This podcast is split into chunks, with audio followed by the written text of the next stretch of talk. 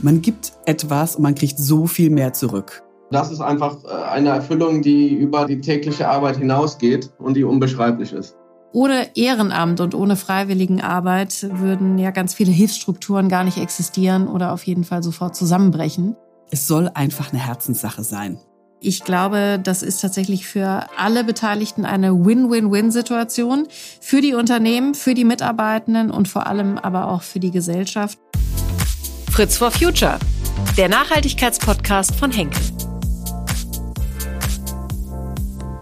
Zusätzlich zum Job noch einen Freiwilligendienst machen. Das nennt man Volunteering und das wird von vielen Unternehmen angeboten, die das für die Mitarbeitenden organisieren. Auch bei Henkel ist das so, und zwar schon seit 25 Jahren. Und wenn man damit noch nicht in Berührung gekommen ist, dann fragt man sich so ganz flapsig ausgedrückt vielleicht, Warum machen die das? Also sowohl die Unternehmen, denn Geld verdient man damit nicht, als auch die Mitarbeitenden.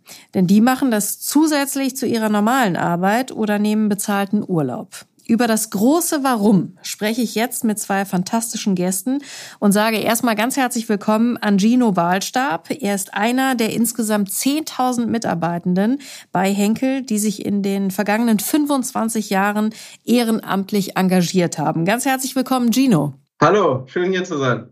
Gino, von wo bist du uns zugeschaltet und was machst du genau bei Henkel? Ich arbeite bei Henkel äh, von unserem Büro in Dubai und bei Henkel arbeite ich in der Position Market Strategy und Sales Excellence für Adhesive Technologies, also die Klebstoffsparte und bin speziell für die aufstrebenden Märkte IMEA zuständig, die Afrika, Pakistan und Israel abdecken.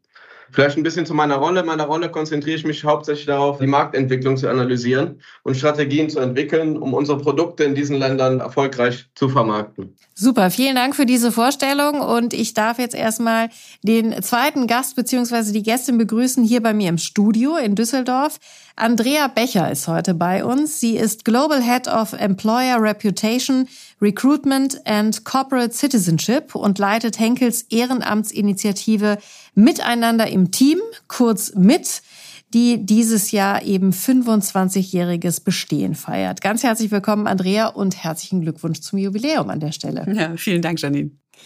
Andrea, also, wenn ihr das jetzt schon seit 25 Jahren macht, dann kann man das, denke ich, als ein bewährtes Konzept bezeichnen. Also frage ich mal ganz direkt, was bringt das dem Unternehmen? Faktencheck. Oder ist das vielleicht auch schon die falsche Frage in dem Zusammenhang? Es geht ja um Ehrenamt und vielleicht ist da so eine Frage eigentlich schon die falsche. Ja, natürlich kommt es einem vor wie ein Widerspruch. Denn ich meine, der Begriff soziales Engagement sagt es ja schon. Es geht um die Förderung der Gesellschaft und eben nicht um den Unternehmenserfolg.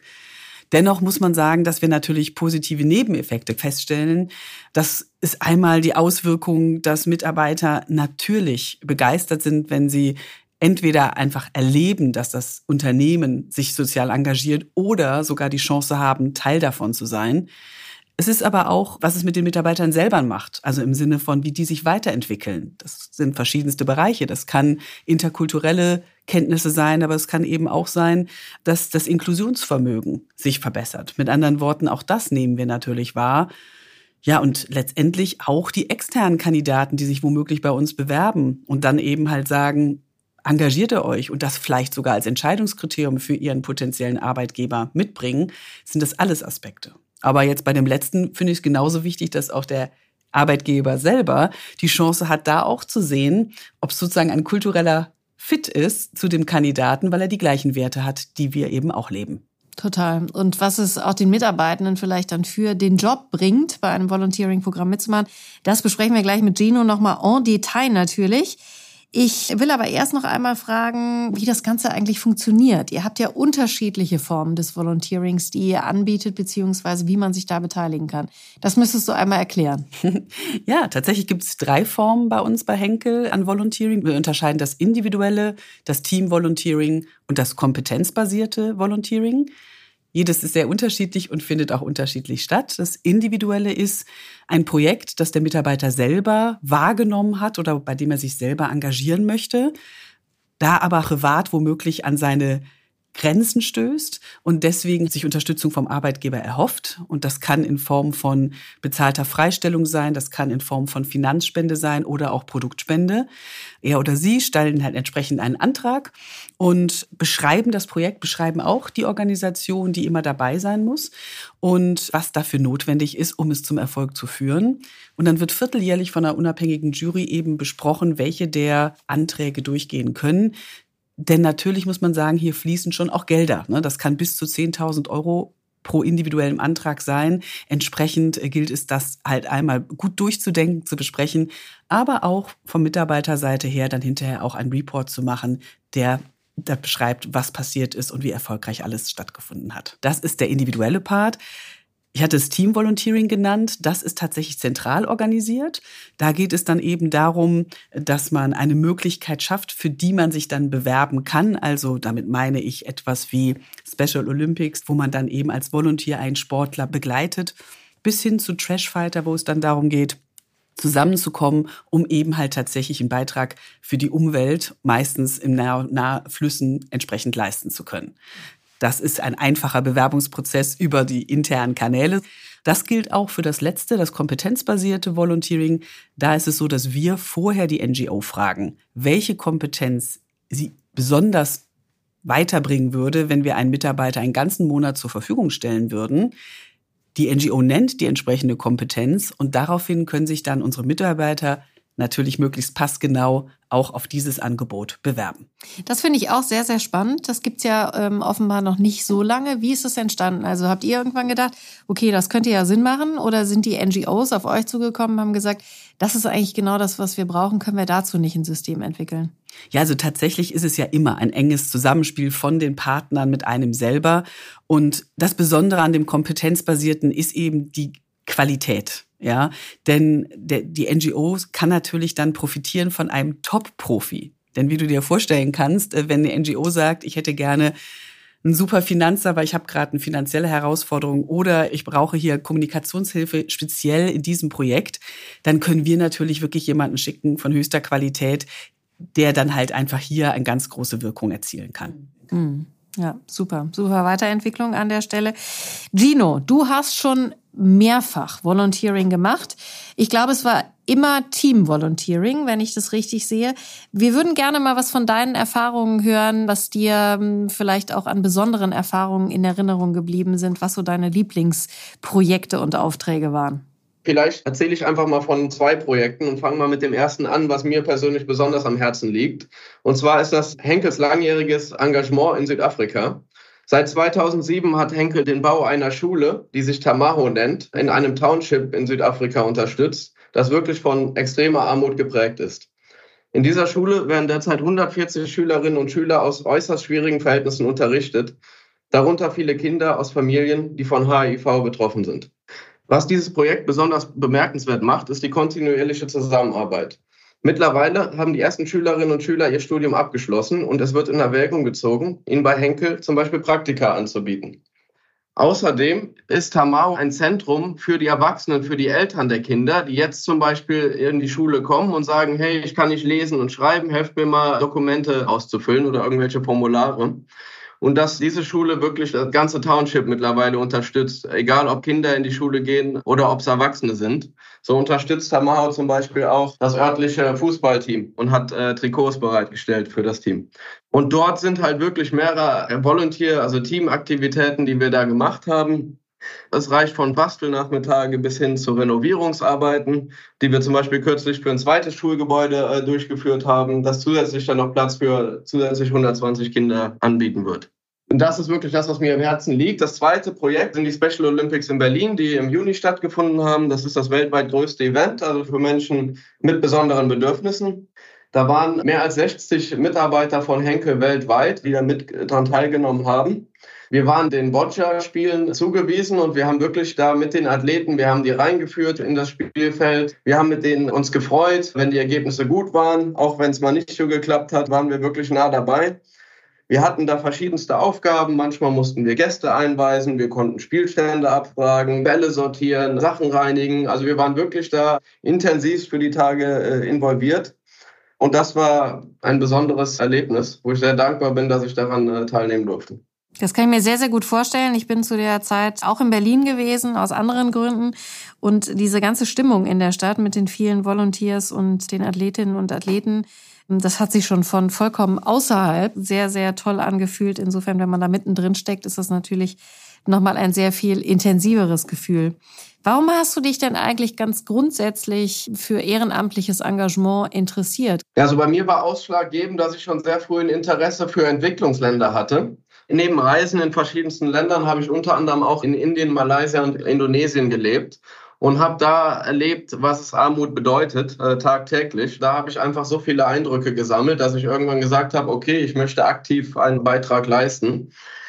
Habe dann internationale Betriebswirtschaftslehre äh, mit Schwerpunkt Schwellenländer oder Entwicklungsländer studiert. Und da wurde mir bewusst, man kann Geldspenden machen, aber man kann auch nachhaltige Auswirkungen erreichen mit gesellschaftlichem Engagement oder unternehmerischen Aktivitäten. Was sind so die drei wichtigsten Takeaways, die du auch für andere hier benennen kannst, wie du deine Erfahrungen, die du da gemacht hast, auch täglich im Job anwenden kannst oder wo dich das im Job auch wirklich weiterbringt? Einmal möchte ich sagen, dass es natürlich sehr stark um, um Teamarbeit und interkulturelle Kompetenzen geht.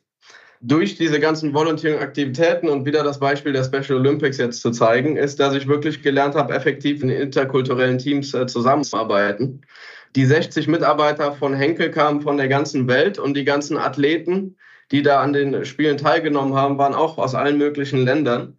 Und das hat mir einfach nochmal geholfen zu sagen, okay, das hilft mir, mit Kollegen zusammenzuarbeiten, die unterschiedliche kulturelle Hintergründe haben. Das zweite ist das Feiern von Erfolgen und Unterstützung. Das waren zum Beispiel die Special Olympics, das waren wirklich besondere Momente. Wenn man dabei ist und sieht, wie die Athleten wirklich hart sich auf den Sport konzentrieren und dann nach langer Anstreckung ein gutes Ergebnis erreichen, dann ist man einfach stolz und man freut sich mit dem Team und man freut sich einfach zusammen. Und das ist was gerade, wenn man in Managementpositionen ist, was man auch umsetzen kann im alltäglichen Arbeitsleben, dass man einfach auch Erfolge im Team äh, feiert und sich gegenseitig unterstützt. Absolut.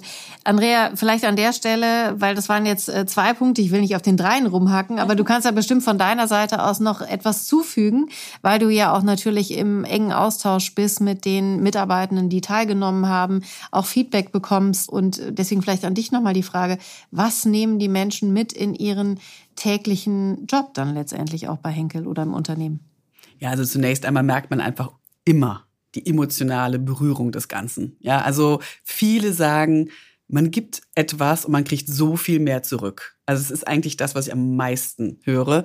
Aber wenn du jetzt fragst so nach Kompetenzen oder Fähigkeiten, die man da auch irgendwie entwickelt, dann würde ich sagen, es, steigert einfach nochmal die Offenheit, ja, weil man lernt halt andere Perspektiven kennen, man macht diese besonderen Erfahrungen und vielleicht damit gepaart auch so einen notwendige Agilität, weil oftmals wird man auch aus seiner Komfortzone rausgeholt und äh, muss auch hier und da vielleicht einfach mal spontan reagieren auf das, was man da erlebt. Und ich glaube, das macht beides sehr viel mit einem. Und wie Gino beschrieben hat, man kann es sicherlich privat und beruflich auch in den Alltag mitnehmen und Dafür sind dann auch entsprechend alle dankbar. Und es können ja tatsächlich auch Mitarbeitende, die schon in Rente gegangen sind, mitmachen. War das von Anfang an so? Wie hat sich das entwickelt? Ja, tatsächlich. Du hast es angesprochen. Wir feiern ja 25-jähriges Jubiläum dieses Jahr. Und tatsächlich waren es von Anfang an auch Pensionäre. Denn wie so oft bei solchen Themen ist es gar nicht das Konzept am Reißbrett, sondern vielmehr der Enthusiasmus der einzelnen Mitarbeiter und in dem Fall halt Mitarbeiter, die auch im Ruhestand aktiv sein wollten, die sozusagen diese Zielgruppe auch nochmal ins Rennen gebracht haben. Und wir sind von Anfang an sehr dankbar gewesen und haben das gerne aufgenommen, weil wir natürlich auch das Potenzial sehen von noch mehr Zeit der Rentner und Rentnerinnen, die sich halt eben aktiv beteiligen können und da eben einen Beitrag zur Gesellschaft der besonderen Art machen können. Und insofern, ja, die Pensionäre und Pensionärinnen von Anfang an mit dabei. Sensationell. Die können sozusagen nicht davon lassen und wollen auf jeden Fall weitermachen.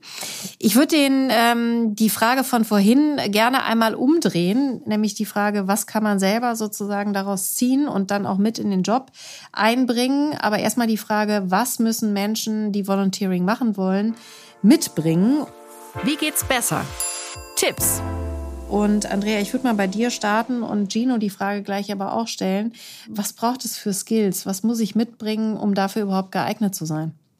Ja, also ich meine, natürlich startet alles mit Offenheit. Offenheit für andere Perspektiven, für andersartige Erlebnisse und auch die Offenheit, die Komfortzone zu verlassen. Denn ja, man erlebt eben Erlebnisse, die man sonst womöglich im Alltag nicht sieht und nicht erleben kann. Also Offenheit finde ich hier ein absolut wichtiges Stichwort. Gino, was würdest du sagen? Was sind völlig unabdingbare Fähigkeiten, Skills, die man mitbringen muss? Also das Thema Comfortzone wurde ja schon angesprochen. Also ein großer Punkt ist, dass man wirklich keine Berührungsängste haben sollte.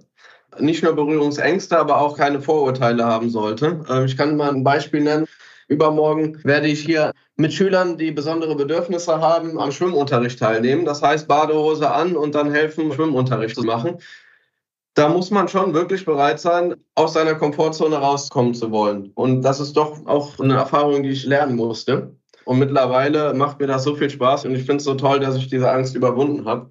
Zweite Sache ist, und das ist was Grundsätzliches, natürlich muss man eine bestimmte Leidenschaft mitbringen, einfach Gutes tun zu wollen und auch nachhaltig Gutes tun zu wollen und nicht das als irgendeine PR-Sache anzusehen.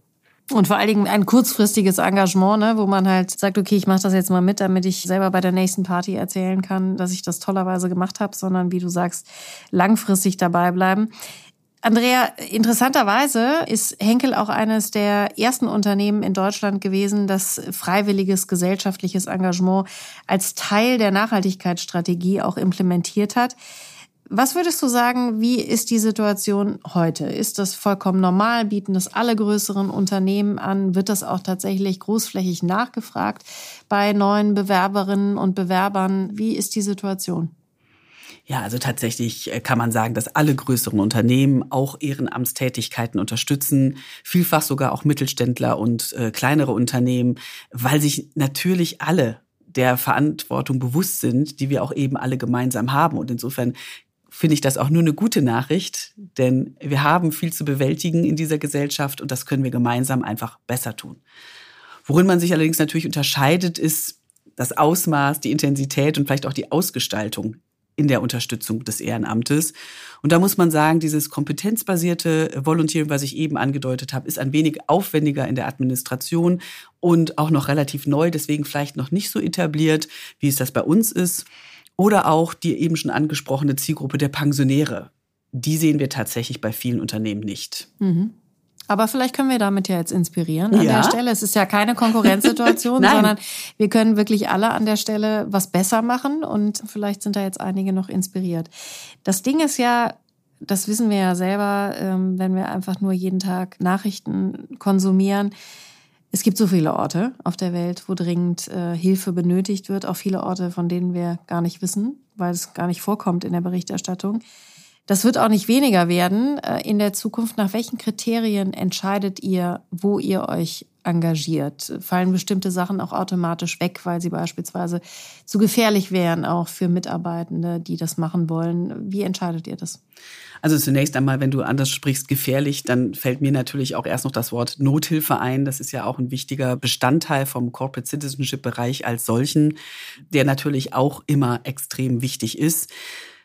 Wenn du jetzt das Volunteering aber ansprichst, dann muss man sagen, dass wir ganz bewusst keine Einschränkungen machen im Sinne von, dass es nur Bildung sein kann, obwohl das bei uns tatsächlich der Fokus ist, sondern es können auch sportliche oder kulturelle Dinge sein, die unterstützt werden können, weil wir ganz bewusst gesagt haben, gerade auch beim individuellen Ehrenamt, es soll einfach eine Herzenssache sein. Und da wollen wir nicht von vornherein einschränken. Wie gesagt, bei den Dingen, die wir als Firma organisieren, steht die Bildung etwas im Vordergrund. Und wir unterscheiden natürlich auch nochmal zwischen global und regional.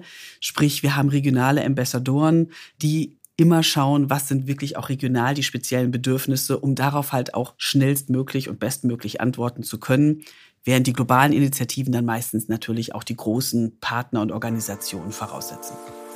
Wie geht's weiter? Gino, ich habe jetzt vorhin schon so ein bisschen rausgehört, nachdem du auch über den Termin im Schwimmbad gesprochen hast. Du bist ja noch lange nicht durch mit dem Thema, ne?